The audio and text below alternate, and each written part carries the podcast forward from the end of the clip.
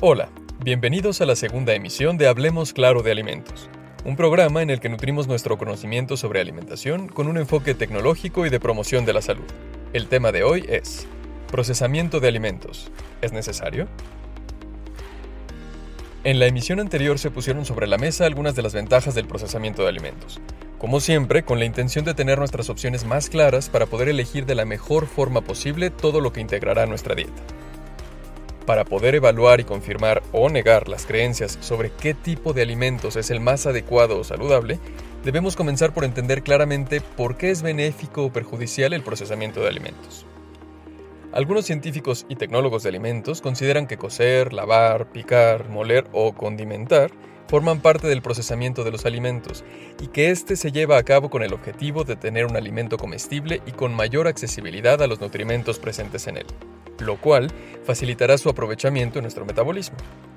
O para convertirlo en un alimento cuya descomposición se vea retrasada, e incluso para reducir el riesgo de la presencia de agentes patógenos. En muchos casos, el procesamiento de alimentos mejora las características sensoriales de estos y los hace más aceptables y adaptables al gusto de las personas.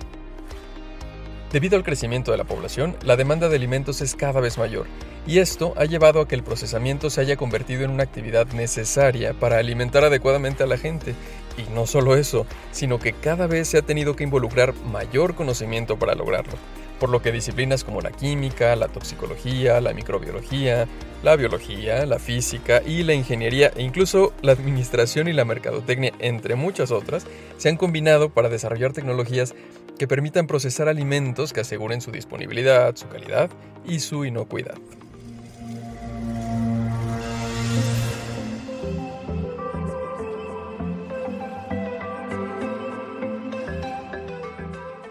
¿Qué es la inocuidad?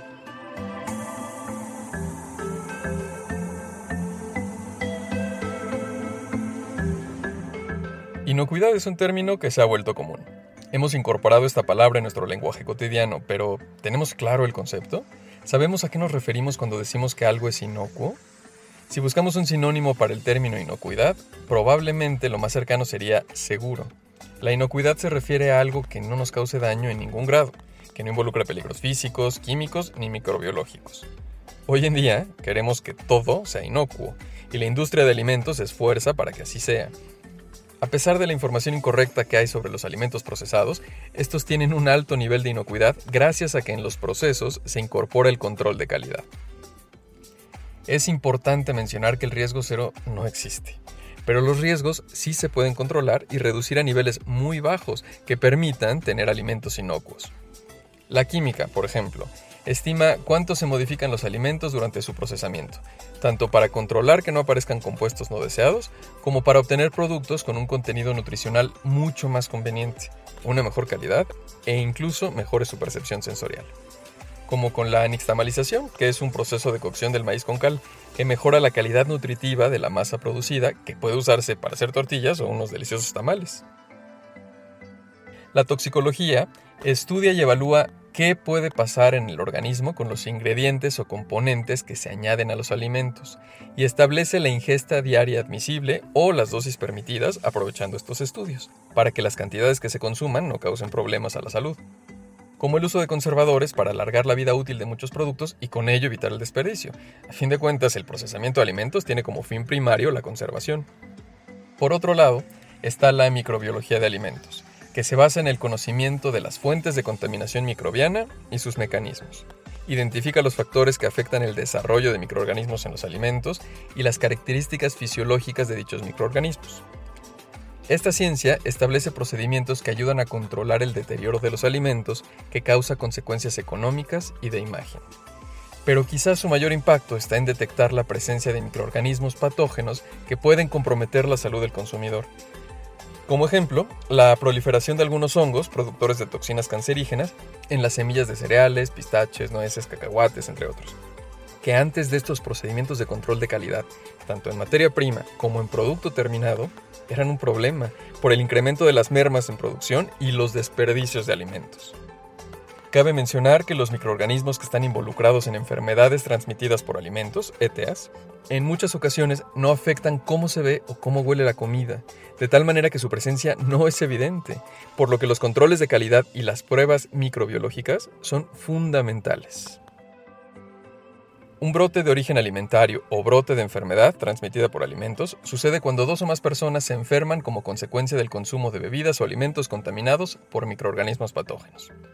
En la mayoría de los casos, los alimentos se contaminan durante su manipulación, por lo que la higiene de quienes tienen contacto con los alimentos, así como la de los utensilios y superficies donde se preparan, son los aspectos más importantes a tener en cuenta.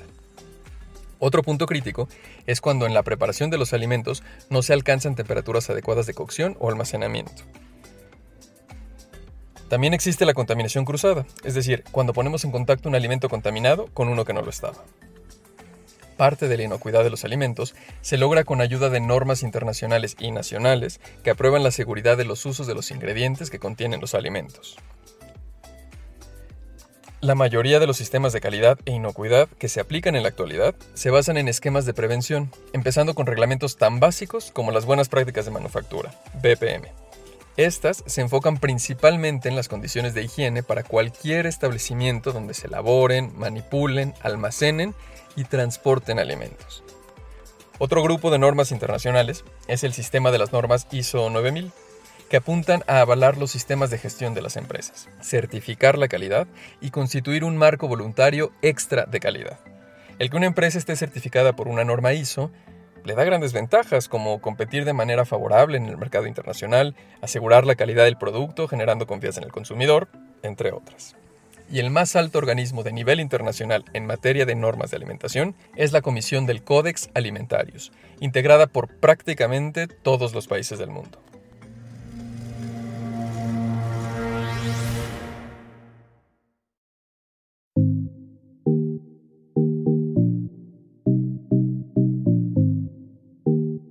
¿Qué efectos puede tener un brote de origen alimentario?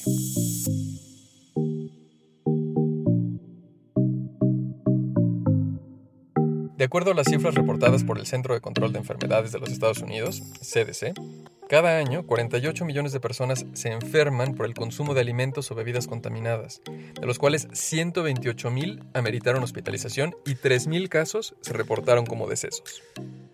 La Organización Mundial de la Salud reportó en 2015 que uno de cada tres niños menores de 5 años mueren por enfermedades transmitidas por alimentos. En nuestro país, según cifras reportadas por la Vigilancia Epidemiológica dependiente de la Secretaría de Salud, en 2013 se reportaron 5 millones de casos de diarrea. Por esta razón, las dependencias gubernamentales, la industria alimentaria y los expendios de comida necesitan coordinarse para asegurar la inocuidad de los alimentos. Las autoridades locales, estatales y federales trabajan de manera conjunta para investigar la ocurrencia de brotes relacionados con alimentos contaminados. De esta forma, no solo se averiguan las causas que lo ocasionaron, sino que se toman las medidas necesarias para controlar y prevenir futuros brotes. Los centros de investigación dependientes de la Secretaría de Salud llevan a cabo estrategias y acciones que permiten identificar y detectar los daños y riesgos a la salud que pueden presentarse tanto en restaurantes, instalaciones de procesamiento de alimentos, granjas, etc., para anunciar la retirada de productos cuando se presentan brotes alimentarios. En la actualidad, los métodos de identificación de microorganismos permiten monitorear de manera más eficiente los brotes alimentarios gracias a las mejoras tecnológicas y de investigación. Así, según lo reportado por CDC, entre 2010 y 2014 se lograron detectar casi cuatro veces más brotes que en la década de los 90. Periódicamente, los centros de investigación dependientes de la Secretaría de Salud publican información relativa a los brotes alimentarios.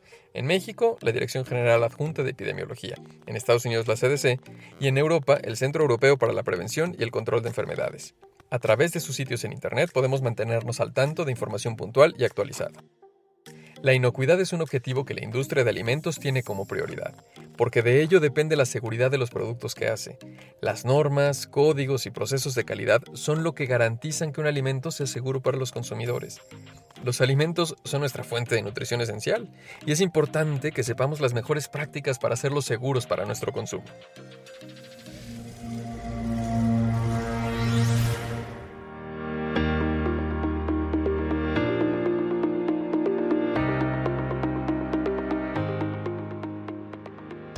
Gracias por escucharnos. Esto fue Hablemos Claro de Alimentos. Escuchen nuestra próxima emisión que será sobre alimentos nutritivos y procesados. Los esperamos.